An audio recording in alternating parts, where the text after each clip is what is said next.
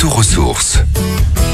Aujourd'hui, nous allons parler d'un moyen de transport extraordinaire, passionnant, l'avion. Depuis la nuit des temps, l'homme rêve de toucher les cieux, de voler comme un oiseau au-dessus des nuages. Il s'envole Il s'envole Il s'est envolé C'est tout naturellement qu'il a tenté de le faire avec des ailes. Après maintes tentatives et d'échecs, force est de constater que l'homme seul n'y arriva pas et qu'il lui fallut une machine pour planer et réaliser ce rêve un petit peu fou.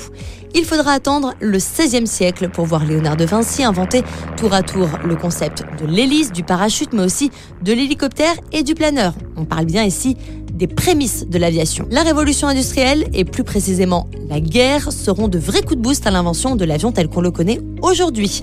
Clément Ader, ingénieur français, est considéré comme le premier inventeur de l'avion avec des prototypes dont la portée sera de 300 mètres en 1870. Mais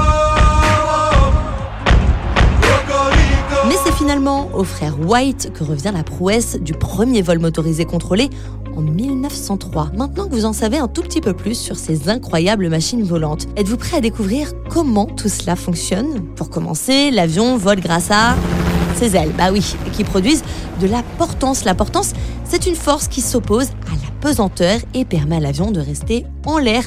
Lorsque l'avion roule sur la piste, ses moteurs tournent à grande vitesse, propulsent de l'air vers l'arrière.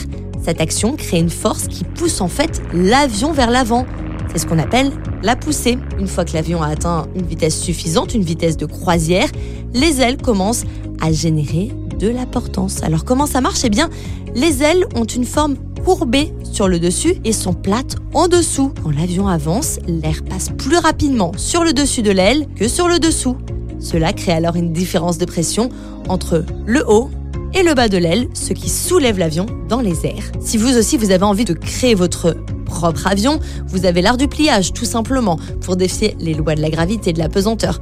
Je vous conseille tout d'abord de bien comprendre les principes de l'aérodynamisme et d'être très très minutieux. N'hésitez pas à regarder plusieurs tutos hein, sur internet, vous allez trouver plusieurs niveaux de difficulté et forcément votre bonheur.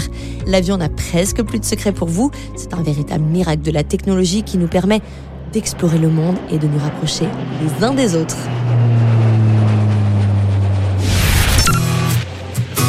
Retrouvez toutes les chroniques de Sanef 177 sur sanef177.com.